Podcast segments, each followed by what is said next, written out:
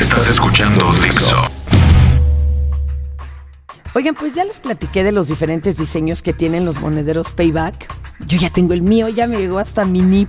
Fíjense, les recuerdo de qué trata el asunto este de Payback. Es un sistema de puntos diferente donde acumulas puntos en diferentes establecimientos, como cuáles, bueno, Comercial Mexicana, Interjet, Nextel, 7-Eleven, gasolineras Petro 7, American Express, entre otros, y los puedes usar en tus próximas compras. Ahora, no necesariamente donde adquiriste los puntos.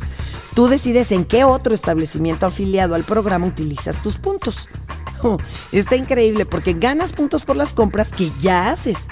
Ingresa a payback.mx y disfruta de los beneficios. Además de, como les dije, poder tener tu monedero electrónico con diferentes diseños. Esto es Dixo. Esto es Dixo. Y escuchas. Escuchando. Dixo. Fernando Tapia. Contenido dedicado. Xilitla. No, no tengo ruta, no sé a dónde debo ir. Ya he salido de la península. Ahora debo recorrer más caminos. Me detengo en un restaurante de la carretera. Me siento bien cuando nadie sabe quién soy. No hay familiaridad, ni gustos adivinados. Pido un sándwich que me sirven con ensalada de zanahoria, piña y crema. Es hora de ver cuál será el siguiente lugar. Xilitla. Es ese lugar que alguna vez fue construido por un magnate loco. Esculturas monumentales en medio de la selva. Ahora todo el mundo quiere ir a ese lugar. Parece curioso cómo las cosas que hace un loco son las que pasan a la historia, aferrándose a la memoria y desnudando en vergüenza al olvido. Es un camino muy largo, pero no, no tengo prisa. Puedo morir en el siguiente segundo y de cualquier forma no llegaría a ningún lado. Por eso prefiero arriesgarme e ir en busca de esos lugares contados de boca en boca de leyenda, de ensueño.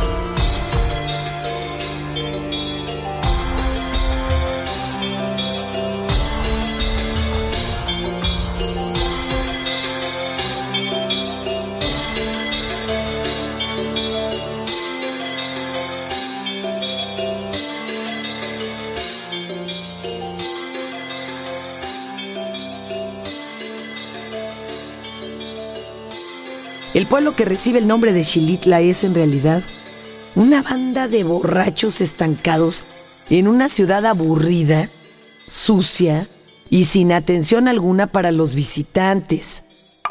Gente que tiene la idea de que los turistas tenemos la obligación de entenderlos y mantenerlos. Fuera del lugar, el sitio no vale lo que uno esperaría. Es un pueblo mágico, solo por dudosa certificación. El mal humor característico termina siendo molesto para los que visitamos ese sitio. No, no vale la pena quedarse en el pueblo. Debe haber otros lugares y más adelante me encuentro con la respuesta. Un campo cercado para acampar. Suerte que no bajé en la última ocasión la casa de campaña. Estaciono el automóvil, lo dejo seguro y me pongo a preparar el campamento.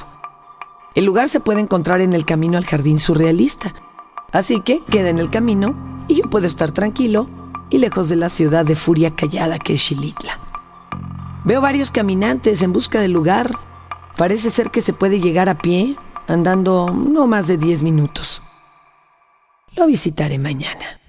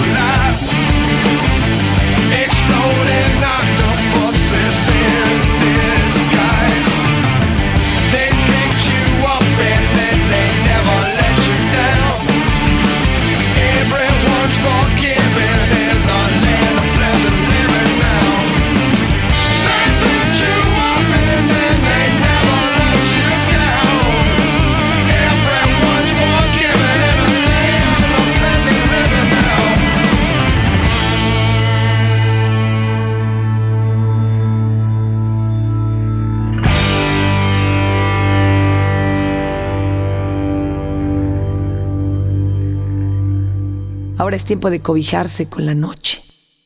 Las estrellas son pocas pero brillantes. La fogata es buena conmigo y prende alto, bailando las llamas para que no piense que estoy solo. Pero me es imposible estar una noche a la intemperie sin ponerme a pensar en el pasado, en los lugares que he visitado, no solo en este viaje, sino en todos a los que me ha llevado el andar. Recuerdo un pueblo llamado Hormiga, un lugar diminuto en el que conocí a un tipo sin dedos que caminando por las calles me contó historias imposibles, como esa que tanto recuerdo y siempre la relato de la misma forma. Respiró profundo, inhalando la última bocanada de aire que quedaba en el mundo y escribió con las pocas tormentas de su corazón que era lo que había quedado después de perder la fortuna de la pasión mortal. Se sentó en el banco donde esperaba una carreta que no llegaba desde hacía meses, desde que se fue el alcalde pensando que no se necesitaba ley, donde no llegaban los pasos atrasados del progreso. Por eso se quedó por cuatro veranos en ese pueblo que llevaba por nombre Hormiga y del que se quedó enamorado, sentado, muriendo cuando vivía viviendo mientras moría. Siempre que me da la noche recuerdo historias como esas y de ahí me ligo a mi propia vida, viendo qué hice mal, qué hice bien o qué dejé de hacer, que siempre es lo que más nos preocupa. Pero esa noche tengo la conciencia tranquila. Puedo estar viendo el cielo, el humo de la fogata que sigue a los imbéciles y al menos ahora puedo dormir temprano, apaciguado de ser lo que llevo siendo. Es hora de desarmar el día y colocarlo bajo el pasto. Ahí, ahí estará mejor.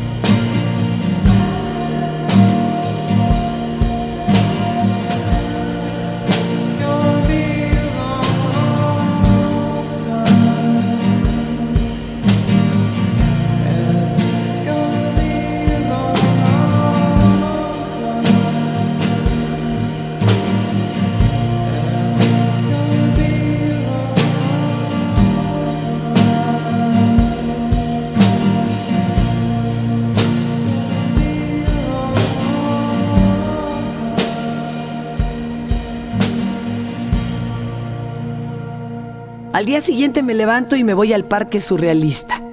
El camino es corto, como habían dicho. Me entero que el hombre que lo construyó puede ser el hijo bastardo de un rey europeo. Cosas por el estilo, ¿eh? Que me inquietan más y ya quiero llegar. A lo lejos se ve la primera construcción. Una especie de escalera sin fin, no muy alta. Un par de pisos, celebrada por dos piezas de ajedrez gigantes, puestas a cada lado para que se monte la primera impresión de la locura del hombre aquel. Pago mi entrada. El lugar ha sido dividido en tres, un recurso típico de la mezquindad de la gente ignorante. Una de las partes se reserva para el hotel y casa del que fue el excéntrico millonario. La otra es un salón de fiestas y la tercera es el parque abierto al público por una suma de recuperación. Pago mi entrada y camino por un pasillo en el que eres escoltado por serpientes que indican la senda. Sí, es un lugar interesante, ¿eh? eso sí. Después uno comienza a entender que el sueño de aquel hombre está incompleto Cunden las historias de la locura y las visitas excéntricas. Dalí y Buñuel son algunos de los hombres que rozaban su imaginación con aquel escocés de recursos ilimitados mientras tomaban absenta. Cada construcción tiene un atractivo animal. Casi se convierte el deseo en morbo. Uno querría llegar a ser un sueño cumplido.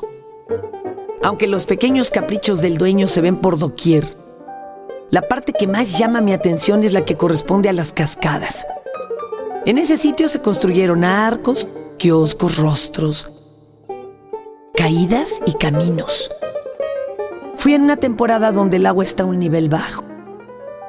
Por eso puedo apreciar todo como si estuviera tras el telón o como si pudiera ver el ensayo desnudo de una obra de teatro superproducida. Estoy viendo los trucos del mago, los clavos de la caja antes que se convierta en mágica. Cuando el agua esté en el nivel alto, este debe ser un espectáculo sin precedentes. Todo debe funcionar por el paso del río acariciando el agua a los rostros, llegando a la mitad de los arcos, llenando cada poza con agua cristalina, hasta llegar a la que tiene un balcón de roca desde donde se puede uno aventar sin perder las esperanzas en la vida. Antes de llegar a las cascadas, si llegan a ver maceteros de concreto de 20 o 30 metros, desde los que reina la naturaleza, que ha aceptado estas construcciones para dejarnos sin aliento. Xilitla es un lugar que rebasa la imaginación, solo por el hecho de que esta, la imaginación, ha sido cincelada en concreto.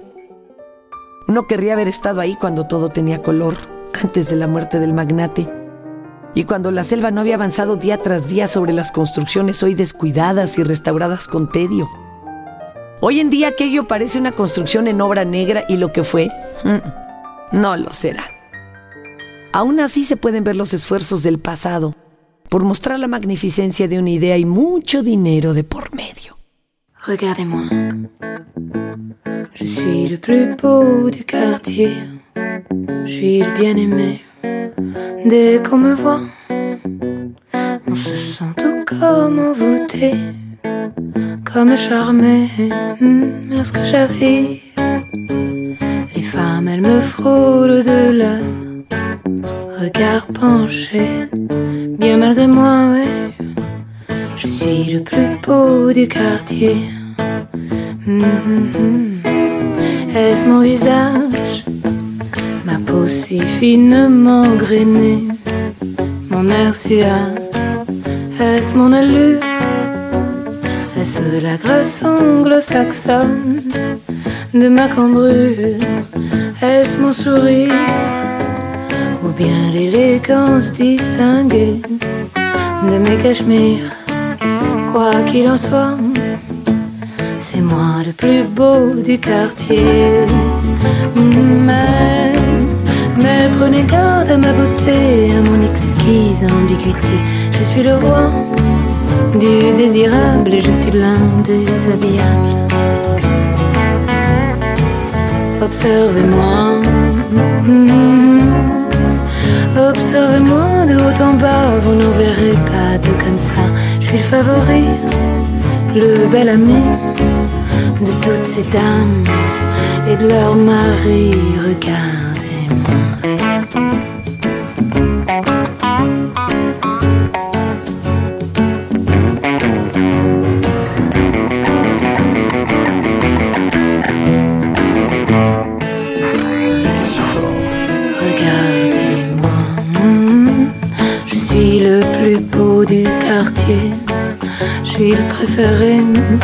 Mes belles victimes voudraient se pendre à mes lacets.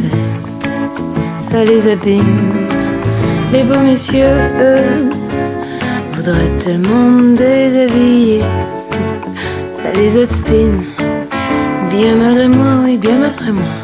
Je suis le plus beau du quartier.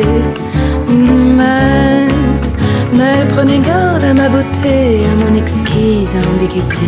Je suis le roi du désirable, je suis l'un des habillables. Observez-moi. Observez-moi de haut en bas, vous n'en verrez pas de comme ça. Je suis le favori, le petit chéri de toutes ces dames, leur mari aussi.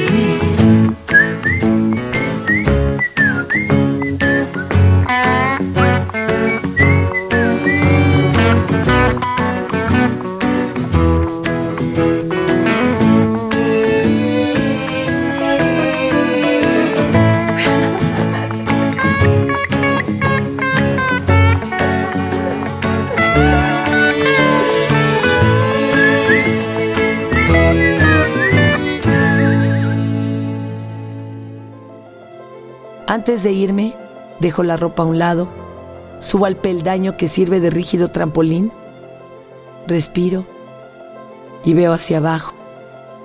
La poza está llena. Parece que es la única que nunca se vacía, pero también se puede ver un banco de piedras que al saltar de aquí pueden interrumpir mi vida de un grosero tajo. Aún así, decido aventarme. Una, dos y voy a la abuelada me hace sentir despierto y no me maté en el intento. Ahora sí hay que irse. Antes de regresar a casa quiero pasar a visitar a un amigo. El camino me llevará hasta la carne asada en un jardín donde donde soy bienvenido.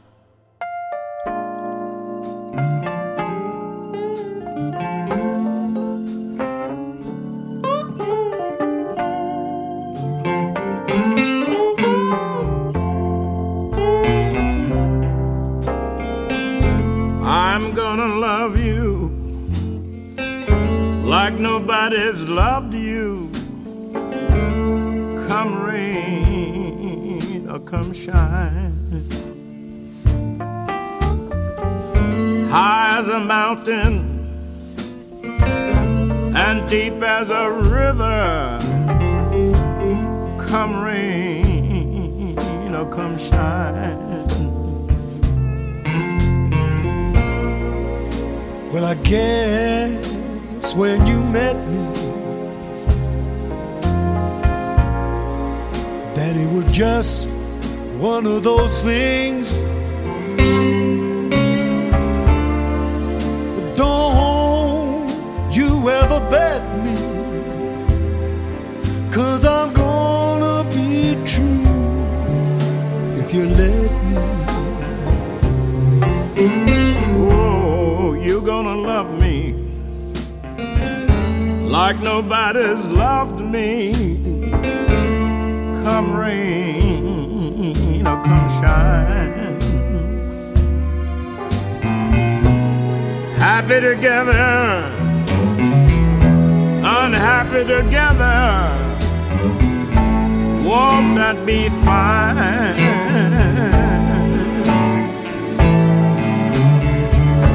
Day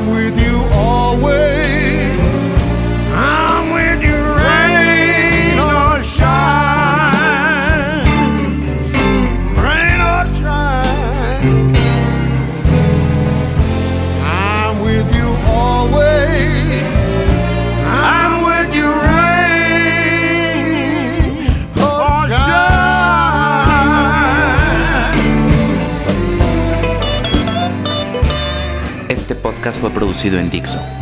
La voz es de Fernanda Tapia. La puedes encontrar en Twitter en arroba Tapia Fernanda. El guion fue escrito y producido por Fernando Benavides. Arroba Mimoso1. Acceso completo. Fernando Tapia. Contenido dedicado. Escuchaste un podcast De Dixo.